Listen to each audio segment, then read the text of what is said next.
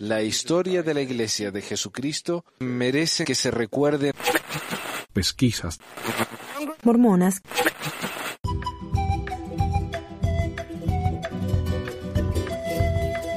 Bienvenidos a otra edición de Pesquisas Mormonas, les habla Manuel.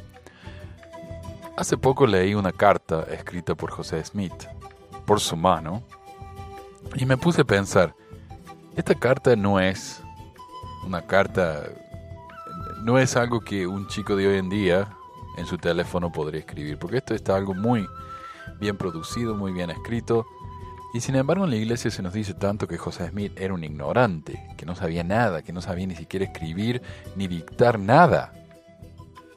Entonces me puse a pensar, ¿cómo es eso posible entonces que haya escrito esta carta? ¿Era realmente José tan ignorante como se nos dice? Y entonces me puse a investigar un poco. Lo que resultó es este ensayito leído por el amigo Isra. Le agradezco mucho por su trabajo y espero que les guste. Adelante nomás. Una defensa común de José Smith es que el pobre era un granjero ignorante y con tan poca educación que nunca habría podido escribir el libro de Mormón. Los apologistas citan las palabras de su primera esposa, Emma, quien dijo, defendiendo la veracidad del trabajo de su esposo, que él no podía escribir ni dictar una carta coherente y bien redactada y mucho menos dictar un libro como el libro de Mormón. Esto, por supuesto, trata de explicar que el libro de Mormón debía ser inspirado, porque alguien como José nunca habría podido redactar una obra tan increíble. Esto, por supuesto, ignorando el hecho de que el libro no es tan increíble que digamos. Pero continuemos. Primero que nada, José no era un ignorante si bien tenía una educación de tercer grado, o lo que fuera que dicen que tenía, no era una educación inferior a la de la mayoría de sus vecinos.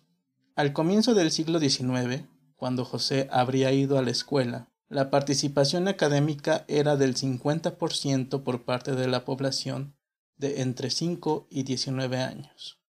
Dupont de Nemours el autor de un libro sobre educación en los Estados Unidos, publicado en 1812, escribe Los Estados Unidos están más avanzados en sus instalaciones educativas que en la mayoría de los países. Tienen un gran número de escuelas primarias, y como sus afecciones paternales protegen a los niños del trabajo en los campos, es posible enviarlos a los maestros de escuela, una condición que no prevalece en Europa.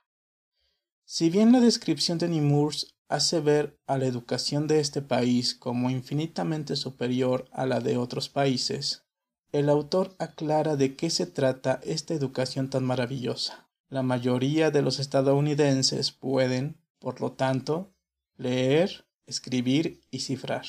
No más de cuatro en mil son incapaces de escribir legiblemente o incluso prolijamente. Inglaterra Holanda y los cantones protestantes de Suiza son más similares al enfoque estadounidense, porque en esos países se lee la Biblia. Es considerado una obligación leerles a los niños, y de esa forma la religión, los sermones y las liturgias en el lenguaje de la gente tiende a aumentar y formular ideas de responsabilidad y controversia.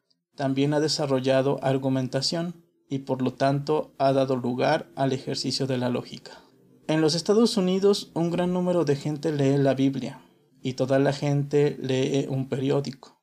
Los padres les leen en voz alta a sus hijos mientras el desayuno es preparado, una tarea que ocupa a las madres por tres cuartos de hora cada mañana.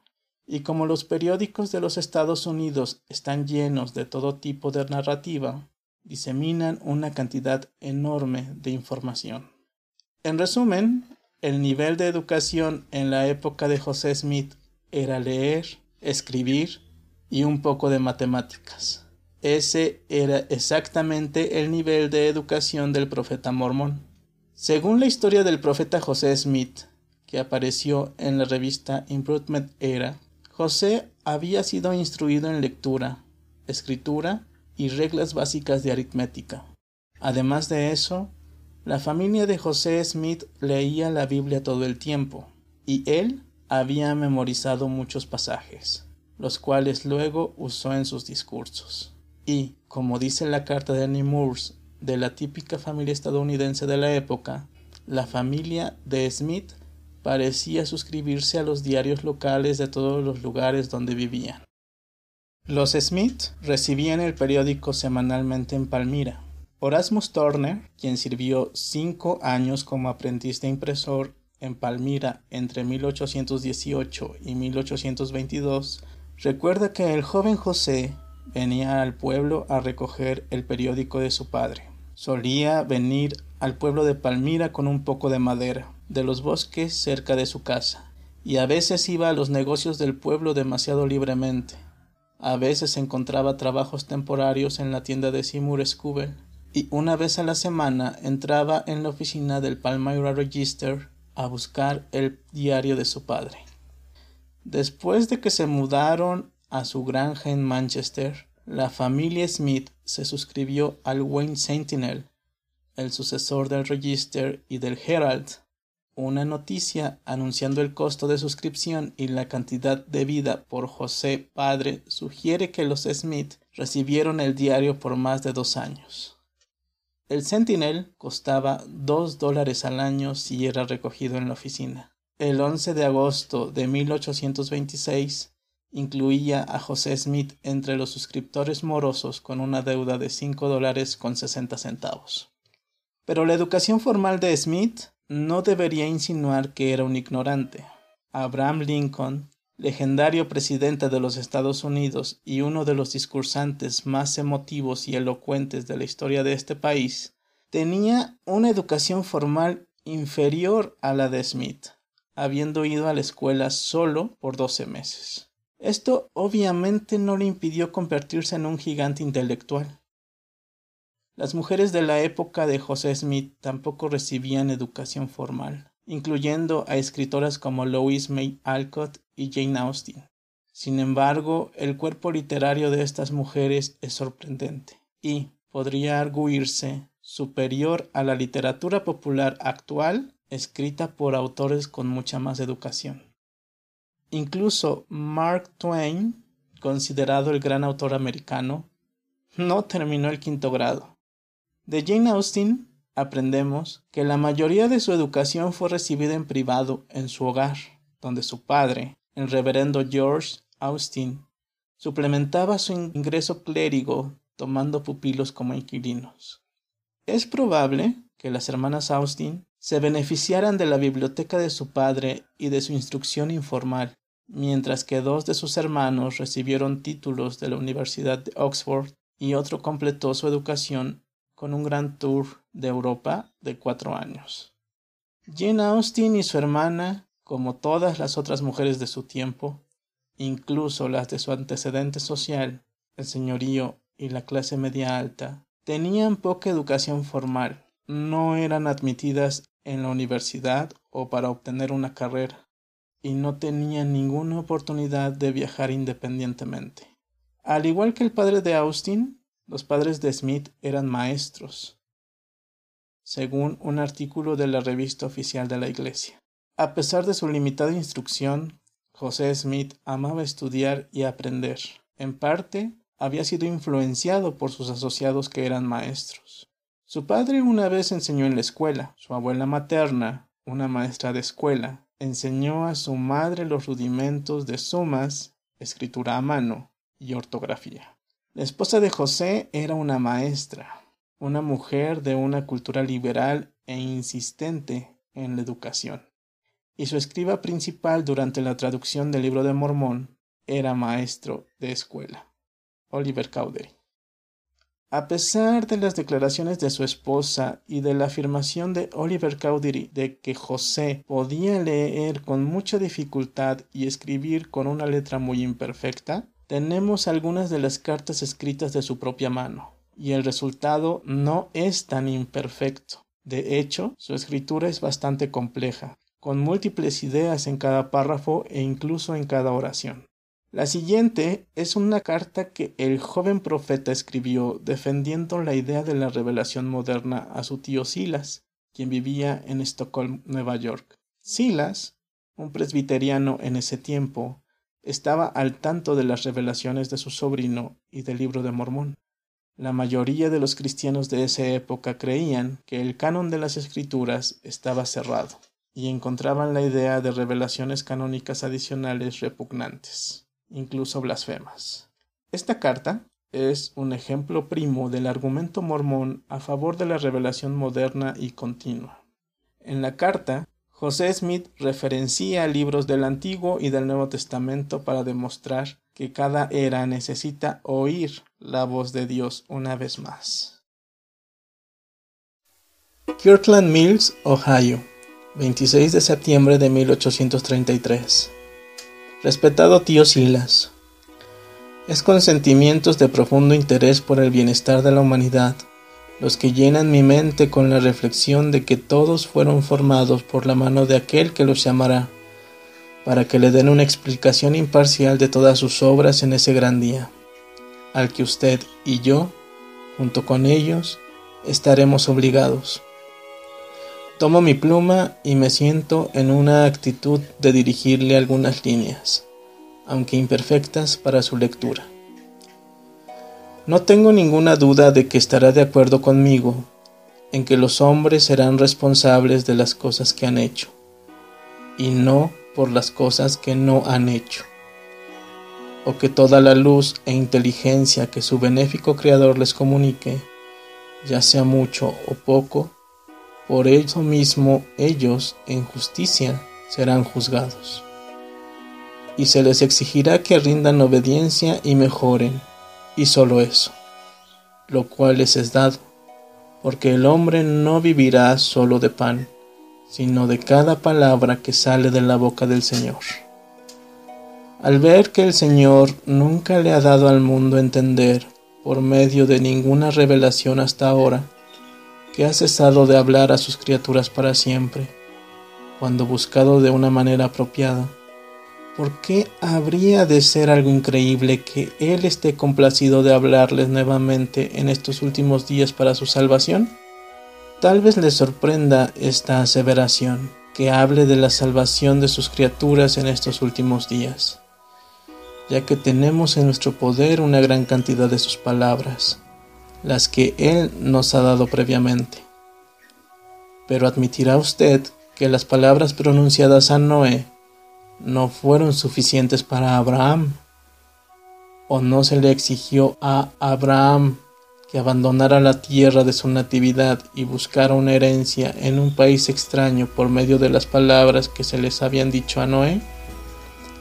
Sino que hubo promesas para sí mismo de la mano del Señor, y caminó en esa perfección hasta que fue llamado amigo de Dios.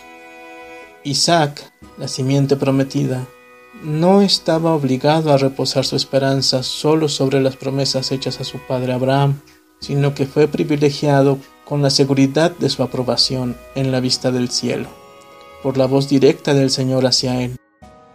Si un hombre puede vivir de las revelaciones dadas a otro, no podría con propiedad preguntar por qué la necesidad de que el Señor le hable a Isaac como lo hizo, como está registrado en el capítulo 26 del Génesis porque el Señor allí repite, o más bien promete nuevamente cumplir el juramento que había jurado previamente a Abraham. ¿Por qué esta repetición a Isaac? ¿Por qué no fue la primera promesa tan segura para Isaac como lo fue para Abraham? ¿No era Isaac el hijo de Abraham y no podía confiar implícitamente en la veracidad de su padre como un hombre de Dios? Quizás puedes decir que él era un hombre muy peculiar y diferente de los hombres en estos últimos días. Consecuentemente, el Señor lo favoreció con bendiciones peculiares y diferentes, ya que era diferente de los hombres de esta era. Reconozco que era un hombre peculiar, y no solo fue bendecido de manera peculiar, sino que fue bendecido en gran manera. Pero toda la peculiaridad que puedo descubrir en el hombre, o toda la diferencia entre él y los hombres en esta era, es que él era más santo y más perfecto ante Dios, y fue a él con un corazón más puro, y con más fe que los hombres de este día.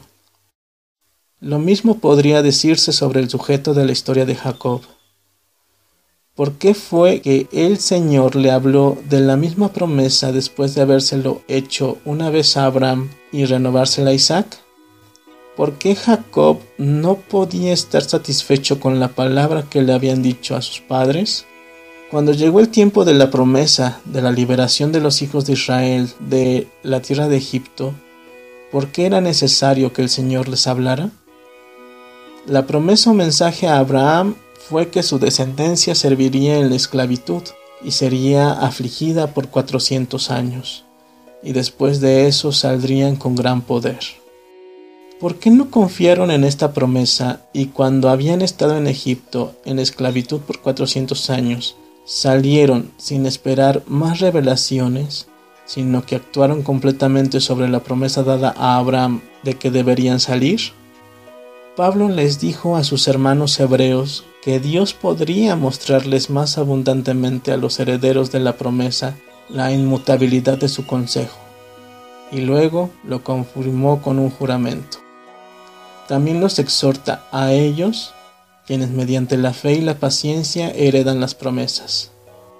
A pesar de eso, nosotros, dijo Pablo, hemos huido en busca de refugio para aferrarnos a la esperanza que tenemos ante nosotros. Y es a esa esperanza que tenemos como el ancla de nuestras almas, tan segura como firme, y que entra en aquello que está dentro del velo. Sin embargo, él se aseguró de impresionar sobre ellos la necesidad de continuar, hasta que ellos, así como aquellos que luego heredaron las promesas, pudieran tener la seguridad de su salvación confirmada por un juramento de la boca de aquel que no puede mentir, porque ese parecía ser el ejemplo en la antigüedad, y Pablo lo presenta a sus hermanos hebreos como un objeto alcanzable en su día. ¿Y por qué no?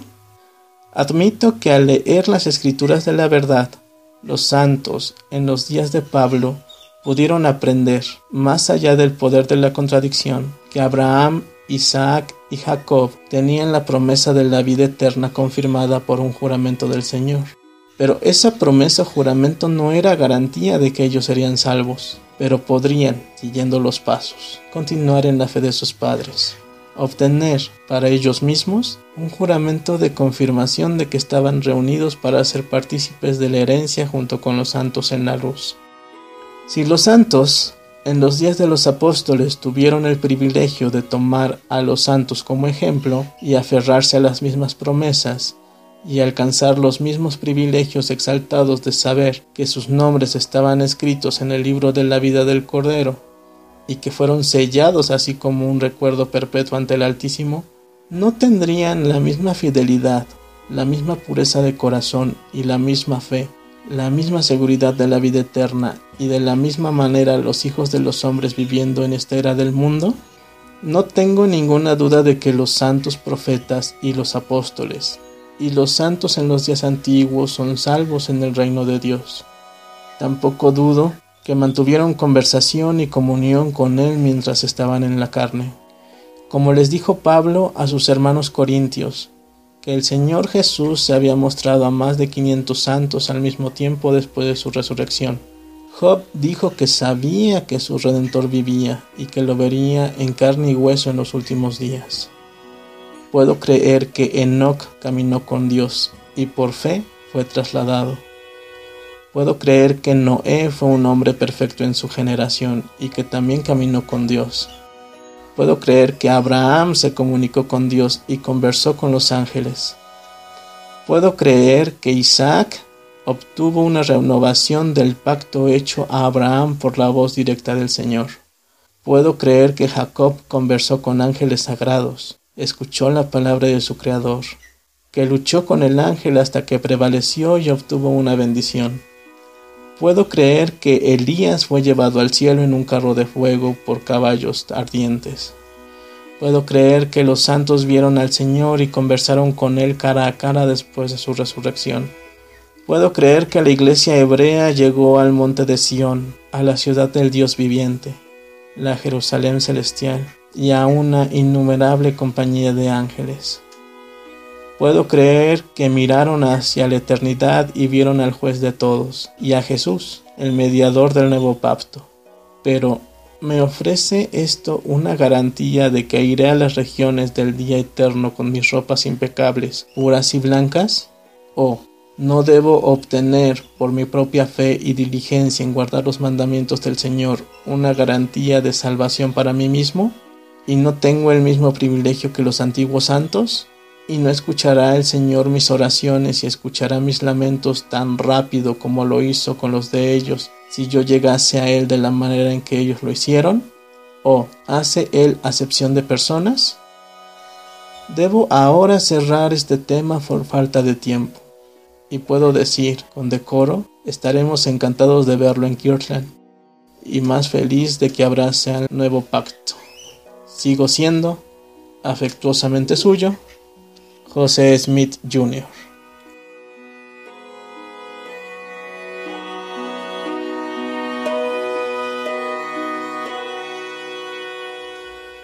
Si bien es verdad que la carta es un poco enrevesada y repetitiva, es imposible negar su complejidad, especialmente para alguien que no podía escribir ni dictar una carta coherente y bien redactada. Obvia y claramente José no era ningún ignorante, y las afirmaciones de que era tan poco educado es un hombre de paja que evita admitir que tenía el mismo nivel de educación o más que el resto de la gente de su época. Según los estándares de hoy, obviamente la educación de Smith es inaceptable, pero tampoco lo son la de Jane Austen, Mark Twain y Abraham Lincoln y sin embargo sus proezas literarias son muy superiores a las del joven profeta. Debemos considerar que estas personas también fueron inspiradas por Dios, o podemos aceptar que algunas personas nacen con el genio suficiente como para hacer una diferencia inmensa en el mundo, para bien o para mal, sin necesidad de títulos universitarios?